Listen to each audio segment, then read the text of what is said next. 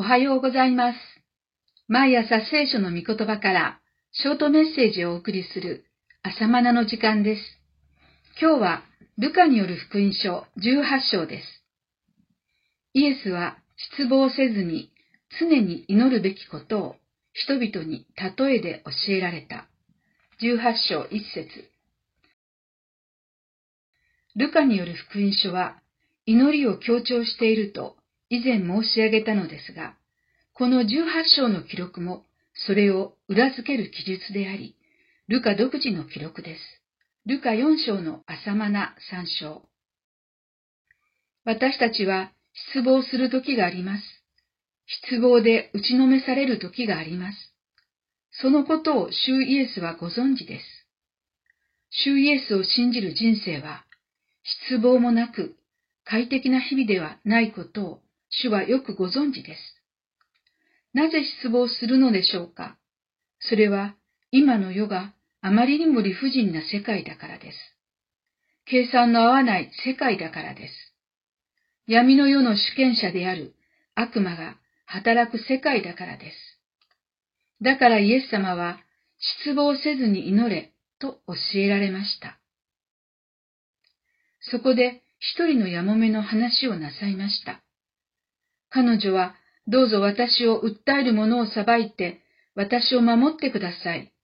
十八章三節と申し出ているように、この婦人はある者から責め立てられていたようです。新海訳では、私の相手を裁いて、私を守ってくださいと訳されている。口語訳の方が状況がわかりやすい。この婦人のように私たちを絶えず訴える者がいます。それは悪魔です。私たちは完全な救いを受けましたが、救いが完結成するまで様々な試練を通過します。その試練の中で悪魔は私たちの欠点を指摘して訴えてきます。私たちの罪を責め立てるのです。悪魔は訴えるものです。だから失望しそうになります。私の受けた救いは嘘だったのだろうか、と疑いが生じます。先の夫人は、正しい裁きをしてください、と裁判官に願い続けました。彼女は諦めませんでした。裁判官も嫌になってしまうほどしつこい要求です。ついに根負けした裁判官は、彼女のためになる裁判をしてやることにしました。彼女の求め方は激しく、しつこい求め方だ。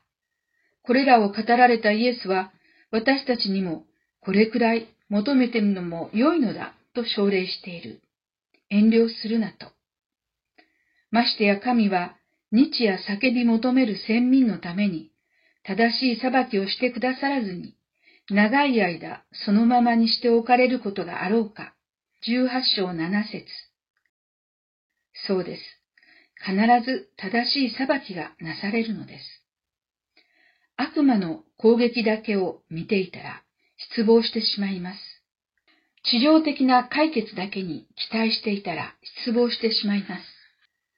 現世の理不尽さだけを見ていたら失望します。現世で計算を合わせようとしたり、報いを得ようとしたら失望します。希望はただ一つ、正義を完成なさる神の裁きにあります。この方を信じて、この方に望みを置くとき失望は希望に変わります。正しい裁きをなさる神が来られる。正しい裁きをなさる日が必ずやってくる。それを信じて祈るところに本当の希望があります。裁きの日に神は私たちの苦労に正しく報いてくださるのです。だからその日が成就するように、失望せずに祈り続けるのです。主イエスが公正な結論を出されることを期待して祈り続けます。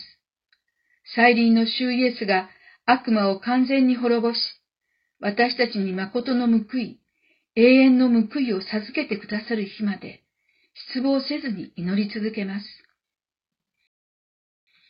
この記事に続いて、パリサイ人と主税人の祈りについて語られました。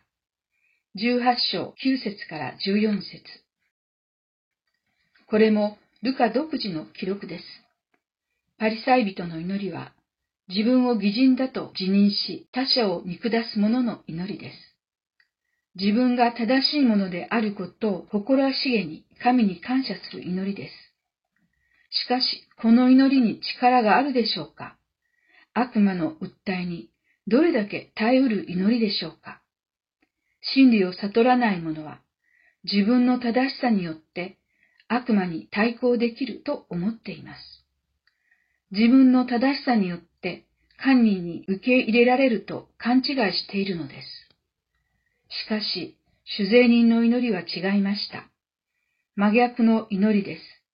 己の罪を認め、胸を打ち叩きながら、罪人の私を憐れんでください、と祈ったのです。なぜなら、神の前に偽ることなどできないからです。神の光に照らされるなら、暗闇に隠しておいた罪も悪もあらわになります。こんな罪人の姿を悪魔が責め立てるより先に神に祈るのです。これが最も幸いな祈りです。神はこのような罪人の祈りを祝福されるのです。義とされるのです。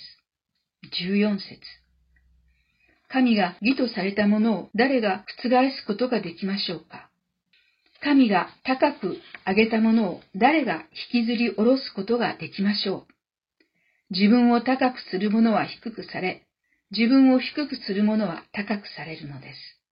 ルカ14章11節さあ、やもめの祈りに続こう。そして、主税人の祈りに続こう。以上です。では、また明日。